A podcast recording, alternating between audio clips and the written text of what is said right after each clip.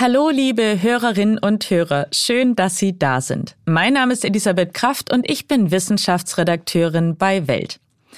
In unserer heutigen Folge, da geht es um Krisen und um Telefone, aber nicht um das Krisentelefon im Bundeskanzleramt, sondern um die Quarterlife Crisis. Sozusagen die kleine Schwester der Midlife Crisis. Ich werde heute herausfinden, was sich dahinter verbirgt und warum immer mehr junge Menschen in eine Sinnkrise rutschen.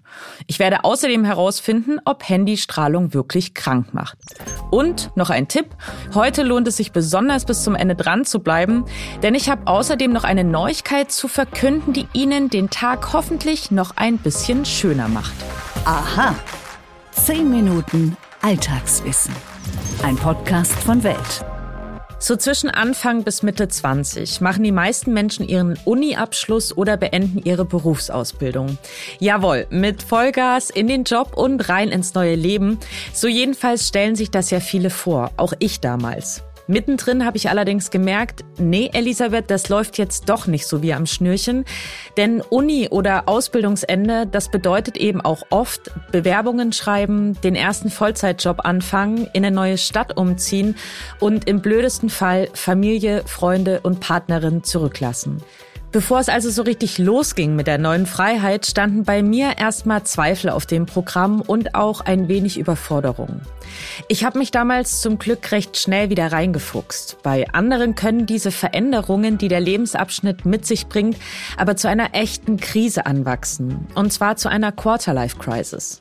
Das klingt sehr nach Midlife-Crisis, nur dass diese Sinnkrise Menschen sehr viel früher trifft nämlich im Alter zwischen Anfang 20 bis Mitte 30.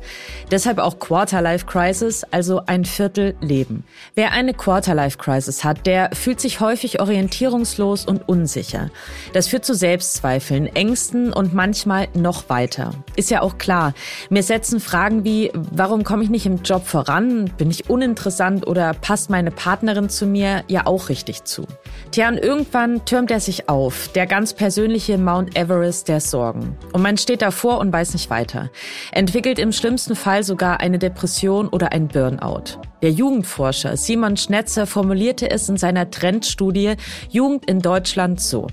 Bei einer erschreckend großen Mehrheit haben sich die psychischen Sorgen verfestigt und verdichtet, sodass dringende Unterstützung notwendig ist. Es ist nicht zu übersehen. Bei vielen jungen Menschen sind die Kräfte der psychischen Abwehr verbraucht und die Risikofaktoren mehren sich.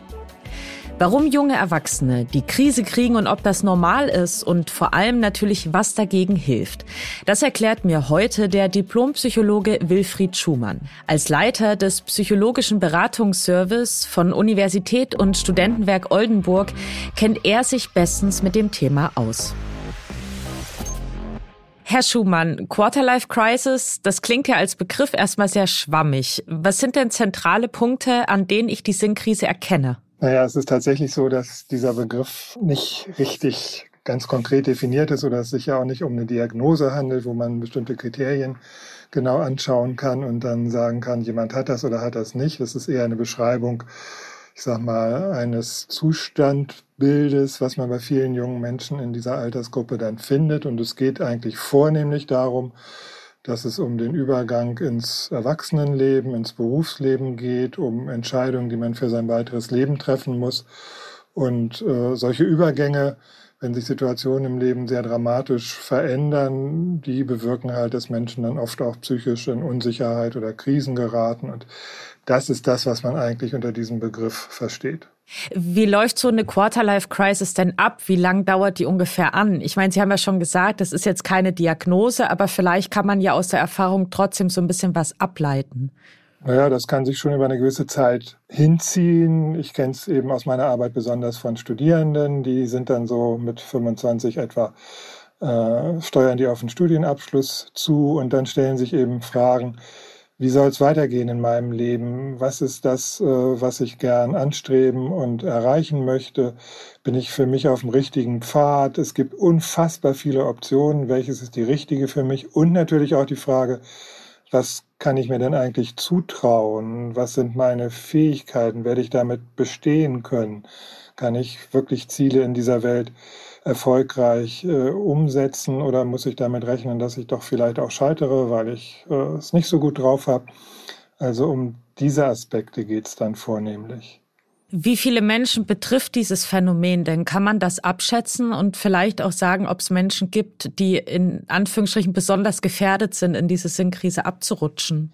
Also es gibt keine verlässlichen Zahlen, weil es eben auch nicht so genau definiert ist, dieses Phänomen. Aber ich würde mal sagen, über den Daumen gepeilt, äh, bestimmt jeder Zweite in dem Alter wird sich auf irgendeine Weise damit auseinandersetzen müssen. Andere haben irgendwie ganz klare Vorstellungen von ihrem Leben, die sie so, ohne da in die Sinnkrise zu kommen, dann auch verfolgen können. Aber ja, etwa die Hälfte der Menschen, die diesen Schritt dann gehen aus einer langen Ausbildungsphase oder aus einer Zeit, in der sie noch nicht so viel Verantwortung für ihr Leben tragen mussten, dann sich wirklich in dieses Erwachsenenleben hineinzubegeben. Also diese Hälfte, die hat an der Stelle dann schon so diese Fragen an sich selbst, diese Unsicherheiten und natürlich auch die schreckliche Angst, irgendwas verkehrt zu entscheiden und dann auf dem Pfad zu sein, der ihnen vielleicht keinen Erfolg bringt oder aber ihnen noch schlimmer dann äh, eine Situation beschert, wo sie merken, ich bin total unglücklich, weil das, was ich tue, stimmt mit mir überhaupt nicht überein.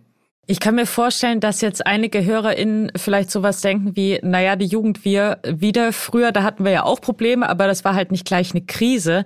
Was würden Sie denn entgegnen auf so eine Aussage? Ja, da würde ich sagen, jede Generation hat so ihre Herausforderungen. Natürlich kann man bei älteren Menschen sagen, die mussten teilweise wirklich sehr viel existenziellere Dinge stemmen, weil in der Nachkriegsgeneration oder auch später äh, man wirklich vor wirtschaftlichen oder anderen Problemen stand, die ein größeres Ausmaß hatten für das eigene Leben, auch als Bedrohung. Aber diese Generation, mit der wir jetzt zu tun haben, die so Mitte 20 sind, die haben halt doch äh, eine andere Form von Druck, was sich dann auch wiederum existenziell für sie anfühlt. Man kann sagen, das ist ein Luxusproblem, dass sie zwischen vielen, vielen Optionen entscheiden können. Aber gleichzeitig äh, höre ich dann auch immer, Herr Schumann, äh, dieser Massenmord an Optionen, den ich begehen muss, wenn ich mich für eins entscheide und diese furchtbare Angst, dass ich irgendwas nicht richtig mache und dann eigentlich so mein Leben, das, was an Chancen darin liegt, nicht richtig nutzen kann. Das ist was, was äh, junge Menschen dann schon auch sehr verunsichert. Und man muss natürlich auch dazu sehen, jetzt äh, aktuell, dass wir ja, äh, was die Zukunft angeht, auch erkennen müssen, dass die Planbarkeit, dass ich jetzt irgendwie so meine Roadmap entwickle und weiß, die nächsten 10, 20 Jahre wird es da lang gehen, wie ich es mir jetzt im Moment vorstelle. Diese Planbarkeit ist spätestens seit Corona massiv erschüttert und äh, angesichts der politischen Verwerfungen und der Klimakatastrophe haben wir eben eine junge Generation, die auch eine Menge auslöffeln muss und die mit Fug und Recht äh, natürlich sich auch fragt, wie soll ich das stemmen und wie werden wir das als Gesellschaft hinbekommen und wo geht es eigentlich für mich lang unter diesen unsicheren Rahmenbedingungen. Was hilft denn ganz konkret mit dieser Quarterlife-Crisis umzugehen, vielleicht sogar auch die zu verhindern? Naja, verhindern kann man es eigentlich kaum, weil da natürlich immer jeder individuelle Entwicklungsprozess einen mal in eine Position bringen kann, dass man merkt, wow, das, was ich mir bisher vorgestellt hatte, ist so nicht mehr tragfähig. Was entlasten kann, ist natürlich zu merken, ich stehe damit nicht völlig alleine. Das ist ein Phänomen, was jeder Mensch in seiner Biografie irgendwie durchmachen muss, dass man mal irgendeine Klippe hat, an der man nicht ganz sicher ist, äh, was ist jetzt für mich der richtige Weg. Also das entlastet, wenn man es irgendwie einordnen kann als etwas, was irgendwie auch zum Leben dazugehört.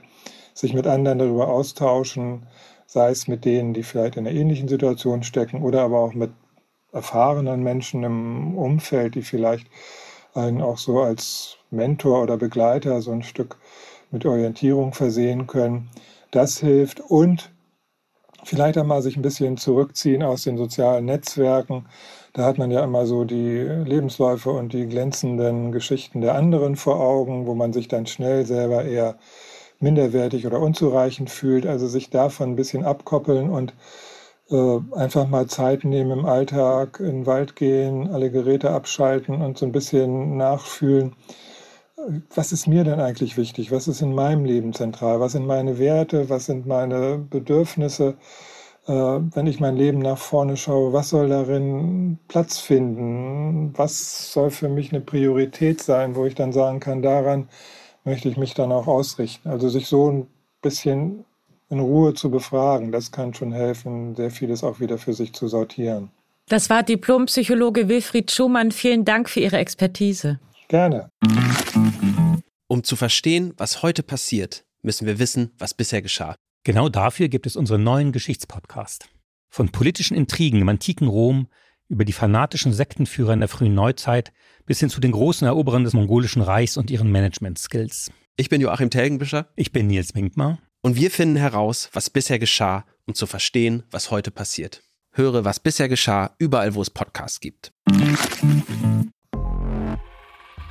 Stimmt das wirklich? Mythos oder Wahrheit? Macht Handystrahlung krank? Das ist eine ziemlich einfache und doch sehr oft gestellte Frage, auf die es eine recht knappe Antwort gibt. Nein. Krank macht sie nicht. Warum die Angst vieler vor Krebs durch Handystrahlung unbegründet ist, das finden wir jetzt gemeinsam heraus. Handystrahlung als solche gibt es nicht. Genau genommen sprechen wir hier von elektromagnetischen Wellen. Die entstehen, wenn sich magnetische und elektrische Felder gegenseitig beeinflussen und wechselweise an- oder abschwellen. Wiederholt sich dieser Vorgang regelmäßig, sprechen Wissenschaftlerinnen von einer elektromagnetischen Welle. Radio- und Mikrowellen, aber auch Wärmestrahlung und sichtbares Licht, selbst radioaktive Strahlung, das sind alles elektromagnetische Wellen. Mit dem Handy nutzen wir vor allem Mikrowellen. Ja, genau, wie die Mikrowelle in der Küche. Nur, dass wir bei Frequenzen von 0,7 bis 5 Gigahertz telefonieren oder süße Hundebilder verschicken. Was man ebenso macht mit Bluetooth, 4G, WLAN und Co. Doch in jedem Handy steckt eben auch eine kleine Mikrowelle. Die Strahlung versetzt nämlich Atome in Schwingungen und was schwingt, das erwärmt sich. Sorge um unsere Gesundheit müssen wir laut Bundesamt für Strahlenschutz aber nicht haben. Denn natürlich gibt es für diese Erwärmung Grenzwerte. Was für die temperatursensiblen Hoden der Männer gut ist, denn werden die zu heiß, zum Beispiel wenn man das Telefon in der Hosentasche trägt, sinkt die Spermienproduktion und obenrum, also so auf Kopfhöhe. Auch dort heißt es vom BFS, die aktuelle sowie internationale Studienlage könne keine Zusammenhänge zwischen Handystrahlung und erhöhtem Risiko für Gehirntumore feststellen. Handys strahlen schlicht zu schwach. Im Gegensatz zur Röntgenstrahlung können Mikrowellen auch das Erbgut nicht verändern. Unsere Schlafqualität beeinträchtigt Handystrahlung übrigens auch nicht. Dass wir Kopfschmerzen vom Daddeln und Simsen bekommen, das liegt vielmehr an der Belastung für unsere Augen. Außerdem verspannen wir Schultern, Nacken und Kopf. Sie kennen das, wie beim klassischen Rundrücken. Naja, und das verursacht Kopfschmerzen. Außerdem können wir vor allem abends im Bett mit dem Handy in der Hand schlechter entspannen und schlafen deshalb nicht so gut ein. Das ist übrigens nicht die letzte Folge für diese Woche. Vier Wochen lang, und zwar an jedem Sonntag im Februar, haben wir Sonderfolgen für Sie vorbereitet. Darin geht es um das Thema Kinderwunsch, was, wenn es nicht klappt. Wie gewohnt, jeweils mit einem Interview und einem dazu passenden Mythos. Von Denk einfach nicht ans Kinderkriegen, dann wirst du schon schwanger, bis enge Hosen machen impotent. Was stimmt und was ist Quatsch. In unserer ersten Sonderfolge, da gibt Ihnen meine Kollegin Sonja Gillert ein Aufklärungsupdate und geht der Frage nach, was eigentlich die Ursachen für einen unerfüllten Kinderwunsch sind. Oder auch, wie wird man eigentlich schwanger? Deshalb abonnieren Sie unseren Podcast doch am besten jetzt gleich auf allen Plattformen, dann bekommen Sie eine Benachrichtigung, wenn unsere Bonusfolge am Sonntag online ist. Und lassen Sie uns auch gern eine Bewertung da. Das klappt zum Beispiel bei Spotify und Apple Podcasts. Über fünf Sterne freuen wir uns natürlich am meisten, genauso wie über jedes andere Feedback. Wenn Sie Anregungen, Fragen oder Kritik haben oder einen Themenwunsch äußern möchten, dann schreiben Sie mir doch einfach eine Mail an wissen.welt.de. Ich freue mich auf Ihre Zuschriften und wünsche Ihnen einen wunderschönen Tag. Ihre Elisabeth Kraft.